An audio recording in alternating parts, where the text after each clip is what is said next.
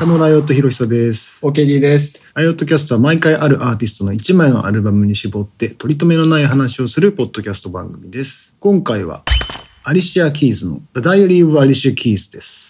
はい。 The Diary of Alicia Keys は、シンガー、ピアニストのアリシア・キーズが2003年12月2日、ソニーミュージック傘下の J レコードより発売され、ビルボードチャートでは初登場1位を記録しました。1周目で60万枚以上売り上げ、最終的には800万枚以上に。2005年のグラミー賞では、ベスト R&B アルバムを含む3つの賞を獲得しました。アリシア。はい、アリシアですね。これはもう、僕、結構リアルタイムですね。2003年だもんね。そうですね。中学、高校ぐらいよく聞いてましたねう。んは俺ね、なんかアリシアはね、毎回最新アルバムがいいから、あなんかこう、どれって思ってなかったね。今回ちょっとあの、OKD チョイスでもあるんだけど、あ。そうですね。もそう僕の中でアリシアっつったらもう完全にここれですね。のアルバムなんだね。はでもアリシアはもうやっぱりね、まあ、前回のレニー・クラビッツとか、はい。まあ、ノラ・ジョーンズとか、はい。あの路線にいる人だなっていう感じはするんだけど、はい。ものすごいこう、あの、貧困なエリアから出てきた苦労人ではあるというか。ニューヨークのヘルズ・キッチンっていうアメリカで最も危険な地域で生まれ育ってきたっていうところが、なんかそのタフな経験が音楽協会でも生かされたみたいなほうほうほうほう。必ず、あの、当初の最初のアルバムって、1曲目は必ずそのなんかクラシックっぽいインストで始まるじゃん。そうですね。このアルバムもそうだし、はい確か1枚目もそうだし、一枚目に関してはもうベートーベンのあそうそうそうそう月光かなんか使ってましたね。そうそう。で、 As I Am とかもそうだしとか、はで、なんかやっぱクラシックとジャズをやっぱ子供の頃からやってたらしいんですよね。まあなんか、そういう教養を受けてる人って、なんかどうしてもある程度うん、こう、豊かな人に、こう、偏りがちなのかなって思ってましたけど、そういうことでもないっていう。まさかの全然そういうバックグラウンドはないんだけど、はい。ピアノを始めた理由っていうのも、同じその地域の中で引っ越しちゃう家族がいて、はい。で、ピアノこれどうしようみたいになったから引き取るみたいな話になって、ぜひっていう、なんかちょっとこうエモい。その、その引っ越しがなかったらきっと音楽キャリアがなかったんだろうな、みたいな。いい話ですね。やっぱお母さんがすごい音楽好きで、はい。まあ、もともとビリー・ホリデーとかルイ・アームストロングみたいな、ああいうジャズ系を毎週かけてくれてたりとか、で、なんかもう多分、もともとすごい音楽的才能が溢れ出てたんじゃないの？はい。なんかその学校の演劇とかでも、キャッツとか、なんかオズの魔法使いとかそういうのに出てて、ほら、ああいうのってミュージカルベースって結構なんか音楽的にもクオリティが高いじゃん。はいでそういうので、まあ、ピアノに興味を持って、で、そのまさに引っ越す友達からアップライトをもらってって、うんで、そこからもう1日6時間ずーっとやるみたいな。素晴らしい。そう、7歳から。はあ。ちなみにこのやったやつが鈴木メソッドって言うんですけど、これわかります？鈴木メソッド、あピアノの練習ピアノ法ですか？練習法。はあ、ちょっと存じ上げないですね。鈴木メソッド調べてみよう。うん。あ、本当だ。あるんですね、そういうのが。そこでこう、ベートーベンとかショパンとか、サティとか、ああいうクラシックをすごいこう勉強してたみたいへえ、鈴木真一さんによって創始される。はあ。本当だ。とりわけアメリカ合衆国で高く評価されてるメソッドらしいですよ。あ、じゃた、たまたま見つけちゃったんだろうね、そうですね。なるほど。あ、じゃあもうちゃんと、そういう意味ではちゃんとした、こう、下積みがあっ。あってて、そうそう。はいまあ、独学も入れてなんじゃないはい。はい。で、12歳の時にパフォーミングアートスクールに入学して、なのにもう1、2年で先生がもう彼女に教えることはないと。クラシック部分で言うと。はいって言って今度はジャズを14歳で習い始める。ああ。だからもうすごいよね。ずーっとやってたんだろうね。ピアノも。はい一日一応その公式に1日6時間って書いてあるけど、そういうことじゃないんだろうね。まあその、練習として向き合ってた時間が6時間で、うん実際は多分もっと触れ合ってたね、ですかすごいよね。やっぱクラシックが先でジャズみたいな。で、まあ後にそれこそ R&B とかロックっていう方向に行くっていう、うん。はい。なんかやっぱり、それがさ、他の、いわゆる R&B 的な人と、まあ、い一線をっていうところが、ここそこにあんのかなと思って。。でも、あれですね、この、ポッドキャストのシリーズでいくと、やっぱりうん、幼少期にジャズとかクラシックに触れてると、そうそうそうそう。こういけるっていうう。ん。だから本当に、あの、だんだん分かってきたよね。これで、あの、どういう風にしたらかっこいいバンドマンになれるかとか 子供育てる時にまずクラシックかジャズを聴かせ、はい。そしてバンドをやる時には印税を必ず4等分にするっていう。なんか、なんかこれをずっと続けていくときっとこう子供を育てようと思ったら最強のミュージシャンの確かに。だんだん分かってきましたね。そうそうそうはい。っていうね方程式が。はい。で、なんかこの、最初期のアルバムにずっとクレジットされてるんですけど、はいその、マネージャーさん、このジェフ・ロビンソンっていう、まあ、一応エグゼクティブプロデューサーっていうところで出てくる、ジェフ・ロビンソンさんっていう人に会うんですよ。13歳の時に。はい。もともと彼のジェフ・ロビンソンさんの、はいまあ、ご兄弟がアリシアにボーカルレッスンをしてたと。ほうほう。で、弟さん、はいだからお兄さんが、もうす、すごい振動がいるから、みたいな。で、またよくある話じゃん、みたいな。絶対そんな嘘でしょって、ジェフさんは思ったらしいんだけど、まあ実際見てみたらこれはやばいと。で、それが13歳ですよ。そうですね。ニューヨークっていう街でしかもは、いみたいなね。ちなみにやっぱこのアルバムでといえば、あ、もう僕はこのアルバムといったらやっぱ一番は If Ain't Got You だと思うんですけど、うんこれ結構そのセッション曲でもあるんで、はいはい結構あのミュージシャンとかのそのセッションイベントみたいなのに行くときに割と演奏する機会も多いですへね。ーそうなんだ。結構、はい、ミュージシャン好きみたいですよ、これ演奏するの。あ、そうなんだ。はいで、これはもうアリシアの本当にオリジナルの曲、オリジナルというか本本人の曲だもんね。そうですね。だこれはからもう時が経って今もうスタンダードとなりつつあるという感じですね。これ先にね、多分、牛丼のうまいネームの方を先聞いた記憶があーこれいい曲ですよねこれはなんか本当に当時の R&B の流れを組んでるっていうか完全に主流っていう。ね。カニエ・ウエストかなんか噛んでそうそうそう、カニエですよね。プロデューサーは。多分僕はあれですね、これの後にその、アズ・アイ・アム出てから、はいはサマソニーに来日した、あはいはいはい僕見に行きまして、はい。それ2008 8年かな？うん。サマソニコールドプレイの前のそうそうそうそう。見た見た俺も。あの時多分このアルバム結構何曲かやってたんですよね。カルマとあ、か、はいはいはい。それこそ誘導のマイネームもそううですし、ん、やってた気がする。あの辺のパフォーマンスがめちゃめちゃ良くて、まあもともちろんその前から聞いてましたけど、はいはいそのライブの後にめちゃめちゃ聞くようになったっていういううことね感じがすごいあるんですよね。俺はね、それを、そのライブ多分見たんだと思うんだけど、はいその後のコールドプレイの時のクリス・マーティンがハイテンションすぎて、こうみんなに楽しんでるって言ってるのがひどすぎて、そっちの記憶しか残んなかったんだよね。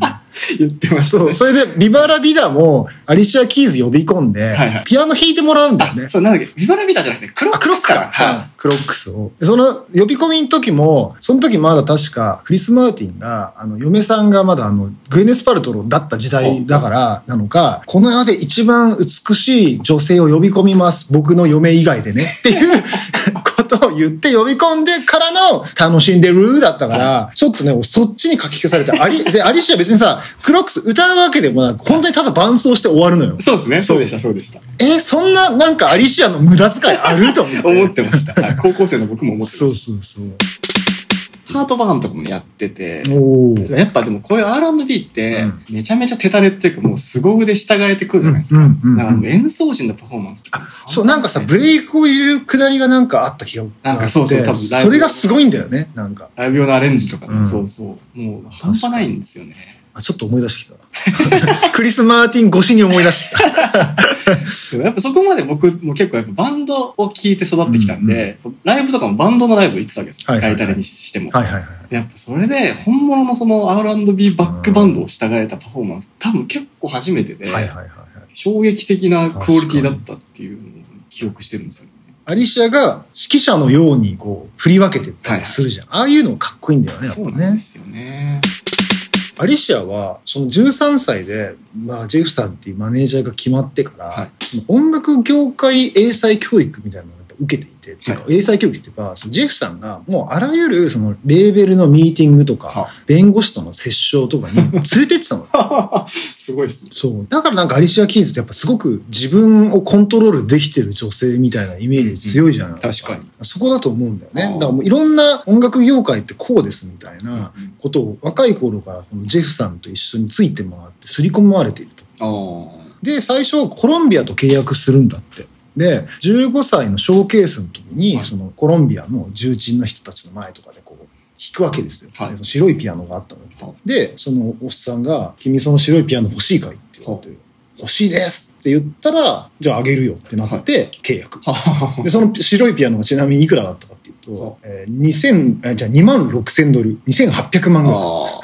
あ。半端ないですね。うん、でも結局やっぱその当時の R&B 全盛の時代じゃないですか。2000だから1年がソングスインマイナーだからまあ2000 99年2000年代ぐらいの、はい。まあ、それこそボーイズ・トゥ・メンとかああ。いう残りががまだこうだいぶ残ってるような感じがあるでしょ、はい。多分。そこだからこう基本的にはそのなんかループに乗っけて歌ってくれみたいなはい。でまあほらローリン・ヒルが多分いるじゃないあそうですね。その時大ヒットという、はいであれがやっぱすごくヒップホップテイストはい。をの R&B みたいな、あれをやらせようとしてたらしくて。うんうん。でもアリシアがやろうとしてることそうじゃないじゃん。そうですね。もうちょっとメロウですもんね。そう、もっとなんかさ、こう、それこそ曲の成り立ちの感じとロックテイストというか、はいなんかやっぱその普通のループミュージックとかとはやっぱ違うところに行きたいっていう、そこでこうすごい揉めたらしくて。ああ。で、なかなか結局、そのコロンビアとはうまくいかずにはい、頼ったのがクライブ・デイビスさんっていうプロデューサーなんだけど、はいまあ、この人がその J レコーズっていうのを立ち上げたんですよ。で、そこに今だから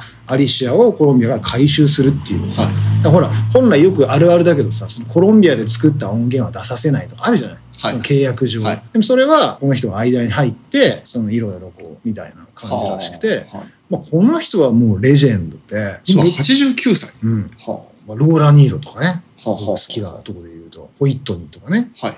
こう、そういう人たちをこう見出してるプロデューサーなわけですよ。へえ。で、まあ、この人がソニーと一緒になって、その J レコードっていうのを始めたところのアリシアを一緒にこう売るっていう。はい。で、この売り方がすごく、その、僕もこれ今回掘ってみて初めて見たんですけど、はい1枚目のその、この、あの、ソングスイン A マイナーだと、はいまあ、当然、フォーリンじゃないですか。はい。この曲が、まあ、先行シングルなんですけど、はい。これの売り方が、向こうで一番有名なその、オプラっていう黒人のおばさんのトーク番組があるのね。ほう。どしゃどしゃ言っちゃう感じのおばさんの、はいまあでもすっごい視聴率の番組があって、はいまあ、そこに出させるんですよ。で、そこに出させてそのフォーリンをやって、はいそれの一週間、まあ一週間、あ発売の一週間前。はいで、そこでもういきなりドーンってそれがこう出ちゃう。もう急にバックオーダーバーン。はいだから1枚目、こっちでさえも1200万枚。売れてるわけですからね。はこっちは800万だけども、1枚目でいきなり1200万でグラミー5冠取ってるっていう。はまあもう最初っから本当になんかせ成功してる。い。まだもう周りのスタッフたちも相当力入ってたってことですね。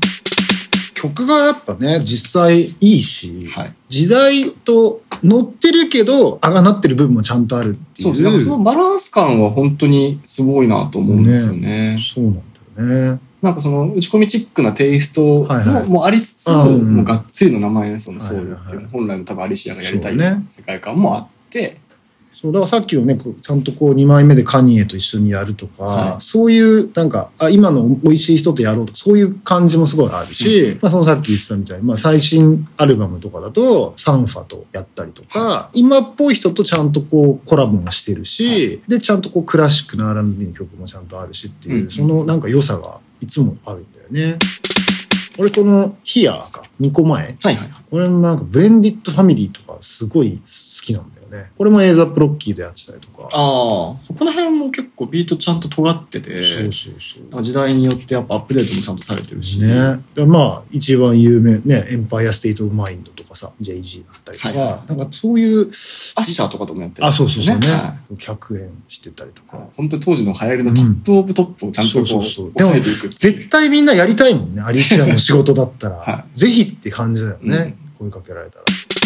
やっぱ当時こう、いろんな人と比べられるときに、やっぱりエリカ・バドゥとかもやっぱ当時、あこう比べられる、まあメイシー・グレイとかさ、そういう人たちが競合にいたりするんだけど、やっぱすごいアリシアはアリシアとしてのなんかアイデンティティがあるなって思うし、多分ね、ロバータ・フラッグとすごい比べられたってよくあ聞くね。うん昔の人で言うと。はいはい。確かにそういうちょっとこう、ピアノミュージックみたいな部分で言うとロバータ・フラッグ確かにあるなと思うし、でもその最初の頃に、こう、アリシアを売ろうとした時に、それクライブさんだかジェフさんだか忘れてたんだけど、R&B っていうにはアーバンすぎる。うんうん。でも、アーバン、その、おしゃれ系アーバンっていうには、今度こう音楽性が高すぎるみたいな、なんかそこですごいやっぱこう、どっちにはい、そのラジオステーションとしてぶっ込んだらいいんだろうみたいのは、すごいさ初期の頃は悩みがあったっああ、まあ位置づけは確かに難しいかもしれないですね。そうそうそう。あの、自分でね、共同プロデューサーの、何？あ、ケリーブラザーズか。ちょっと前までこのケリーブラザーズっていう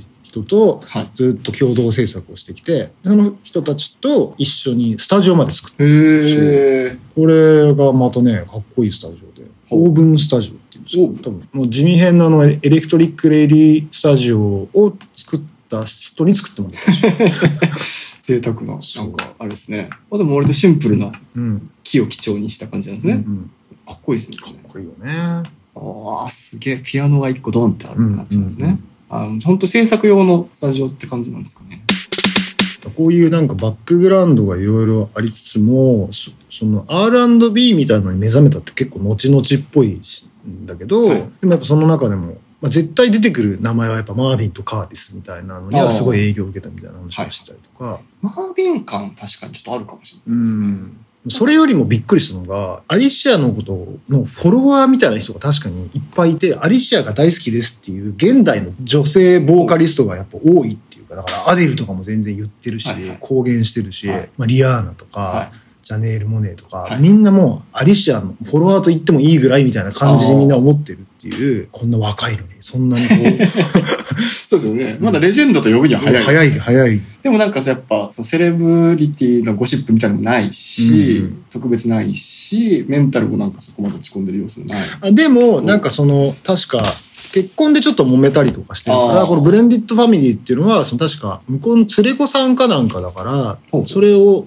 歌った曲だった気がする。とか、あそういう、多少そういう、あの、ファミリーのアップダウンはあるかな。はいはい。ただなんか、最初からさ、編み込みのヘアスタイルっていうのって、これも、その、いわゆる音楽業界の、そのジェンダーマターみたいな、はい。要は、みんなピチピチの黒髪のな長くして、おあのドレス着させようとしてるのに、真っ向からこう対立してるっていう、そういうジャケットとかファッションなんだよね。はいわざわざこういうネクタイみたいなのしてるのも、多分その、みんな女性で R&B といえばこういう感じでしょっていうのに、あらがってるアリシアがここにいるわけですねなるほど。でも今この「 Songs in A Minor」のジャケット見て改めて思ったんですけど、2000年代中頃の安室奈美恵さんめっちゃこんなんじゃないですか。確かに。サウンドとかも含めて。確かにねめっちゃこんなんあったかもしれない。じゃあもうこれがベンチマークだったんだね、安室ちゃんのねそうだと。思うんですね。確かに。そうそうこの感じあったね。曲も結構そうですよ。確かに。うバラードもちゃんと歌うし。んはいはいはい。まあ、そうね。スピードとかもこういうジャケあったもんね。あ、スピードはまあ確かにそうですね。うん面白いエピソードを探ってもないんだよね。だから。ああ、やっぱ真面目な、ちゃんとしてるんですよね。ま真面目な人だから、ないんだよね。いや、いいことだと思いますよ。そうそうそう。はい全然ないんだよね。あと僕ドラマーとしてはやっぱり、あの、スティーブ・ジョーダンとかが参加してるんで、このアルバムは。あ、そうなんだ。そう、あそれこそ F エイントガっていうはね、スティーブ・ジョーダンがやってるんですよ、確か。そう、基本はプログラミングなんですけどね。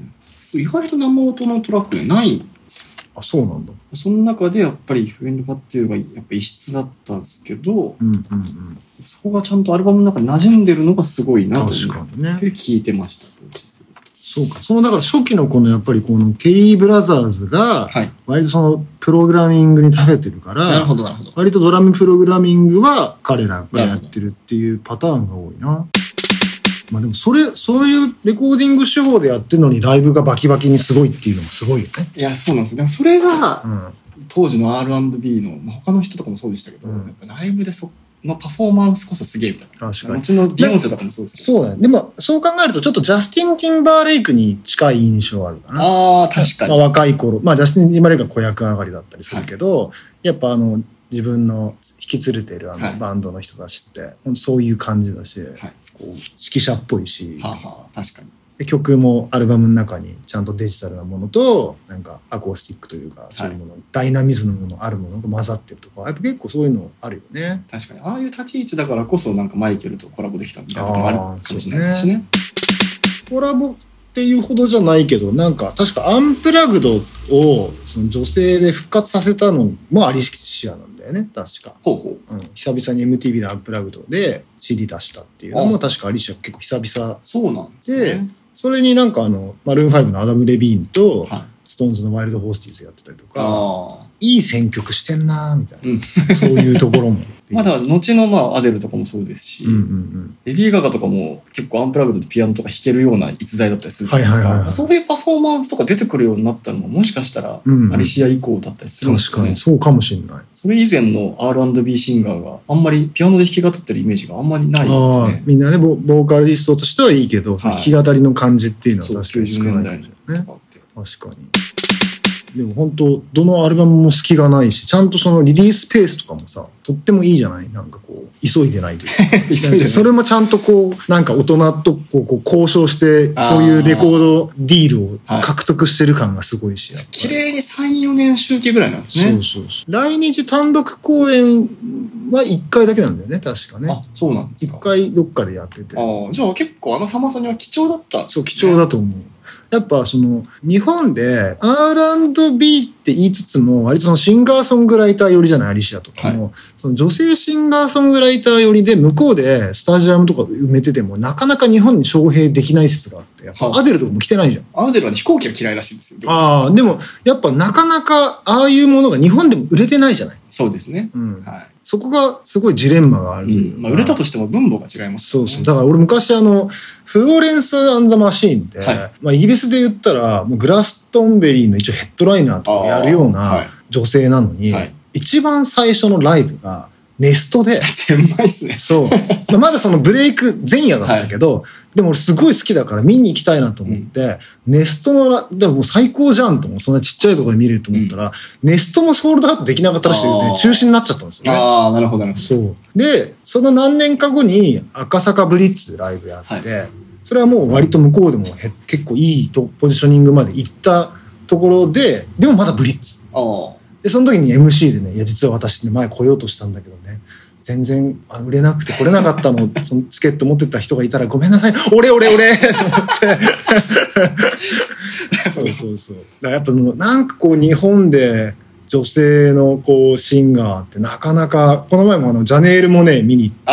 たじゃん、10 2019年とか、はえーその時はダイバーシティだったかな、はい。割とやっぱ外国、日本に席のある外国の方が多かったし、うんうんジャネール・モネをあの規模で見れることも多分絶対ないから、二度と日本にも来ないだろうし、ああのあの感じだと、はいあれも貴重だったなって思うしね。そうですね。これからそういうのどんどん難しくなってきそうだから怖いですよね。そうだよね。いや、こういうその女性の R&、あまあ、シンガーソングライターって言ったらいいのかな、そういう人がもっとこうね、あの日本でも聞かれるといいなって思いますけどね。そうですね。今回のエピソードを聞いて、アリシア・キーズの The Diary of アリシア・キーズを改めて、または新たに興味を持った方は、Spotify と Apple Music のライオットキャストのプレイリストをぜひフォローしてみてください。お願いします。お願いします。